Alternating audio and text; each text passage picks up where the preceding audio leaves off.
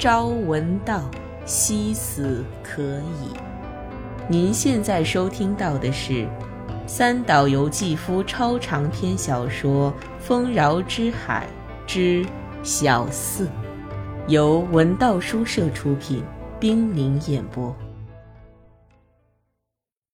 第四集。不带林川一起去晚八音的想法，居然由于林川那番矫情的话而顺利实现了。林川对本多说：“我可不愿意奉陪那位疯疯癫癫的公主，可是我不跟您一起去的话，您就惨了。那些女官只能说几句英文。”本多也一反常态的回答：“与其依靠麻烦的翻译。”不如有半天的时间，像听音乐似的欣赏欣赏听不懂的泰语吧。他巴不得能够就此断绝和林川的关系。本多后来不止一次的回忆起这次山野游玩的快乐。只有前一半的路程可以乘车，然后换成宫廷式的画舫。画舫穿行在连接成片的水田和河水间，偶尔看见刚刚睡醒觉的水牛忽然从水田里站起身，挂着泥浆的脊梁在阳光下闪闪发光。路过小丘上的树林时，许多松鼠在河边的树枝上跳来跳去，公主见了非常的高兴。有时还能见到从低枝爬向高枝的小青蛇。热带丛林中处处耸立着用施主们的布施建成的贴着崭新金箔的佛塔。本多知道这些金箔是日本制造的，大量出口到了这个国家。途中，月光公主一直兴高采烈地玩耍着。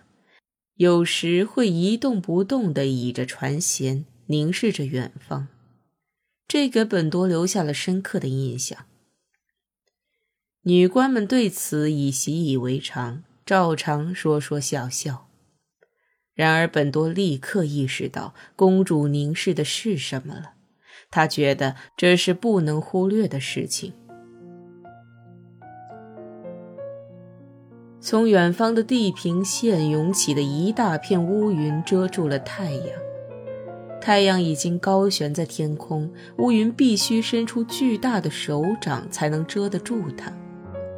这一片乌云为了遮住太阳而拼命抻长了身子，好歹达到了目的，在连接青空的上端确实遮住了太阳，但这部分云彩却放射出炙热的白光。与其总体的不吉利的黑色很不协调，而且这片云彩拽得过长，导致黑云下方露出破绽，里面的光芒倾泻而出，犹如闪光的血从巨大的伤口里没完没了地迸发出来一样。低矮的密林遮挡着远方的地平线。靠前面的树林，在这破绽中迸射出的光辉照耀下，闪现着绿莹莹的光芒，仿佛仙境一般。靠后边的树林正对着黑云的下面，大雨倾盆而下，似大雾弥漫，雨滴细密如菌丝，笼罩着黑暗的森林。远远望去，可以清楚地看见。只有密林的一部分笼罩在菌丝般的雨雾里，连雨丝在风中飘荡都看得一清二楚。骤雨被凝结在那里，被幽闭在那里。本多猛然间明白了小公主在看什么。公主注视着时间的同时，也注视着空间。远方的骤雨下面的空间，本来属于从这里无法看见的未来和过去。置身于现在的晴朗的空间，能够清楚地看见雨的世界，这是不同时间的共同存在，也是不同空间的共同存在。雨云显示了时间的进程，遥远的距离呈现了空间的连续。就是说，公主是在凝视这个世界的缝隙。这时，公主用她那粉红色的湿润的舌头，一个劲儿地舔着本多敬献的戒指上的珍珠。要是被女官看见，立刻会被申斥的，仿佛她要用这个动作保护这奇迹的出现。晚八音。成了本多难以忘怀的一个地名。您现在收听到的是《丰饶之海之小四》，由文道书社出品，冰凌演播。公主非要本多牵着她的手不可，不管女官怎样皱眉头。本多仍是牵着公主汗津津的小手，听凭公主引路，尽情游览了这座园林里的中国式离宫、法国式的小亭、文艺复兴式庭园以及阿拉伯式宝塔等等。最为美丽的是位于宽阔的人工池塘中央的佛堂。宛如浮于水面上的精致工艺品。石阶紧邻水池，由于涨水而被淹没，池水浑浊，石阶的最下层已经看不清，看得见的大理石台阶已被水苔染成了绿色，水草缠绕，上面又覆盖了一层银色的小水泡。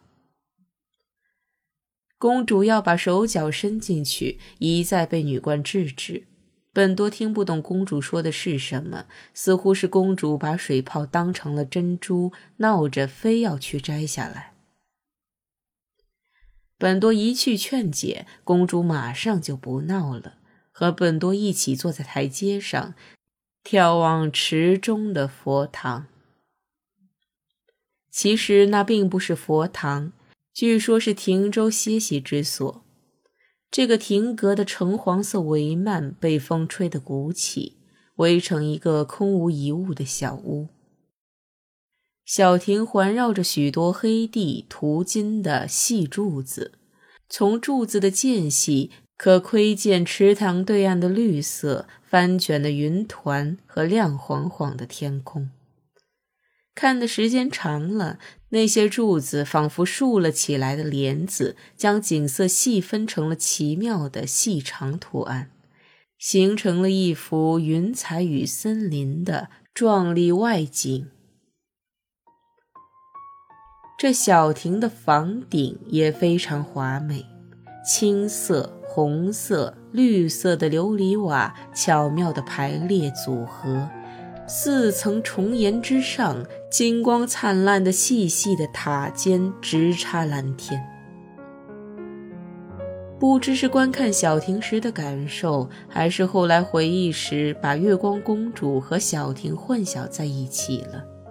总之，池中的小亭深深地烙印在本多的脑海中。那细长的黑柱子变成黑檀似的肉体。身上佩戴着繁琐的黄金饰物，头上戴着尖尖的金冠，犹如一位用足尖站立的苗条舞女。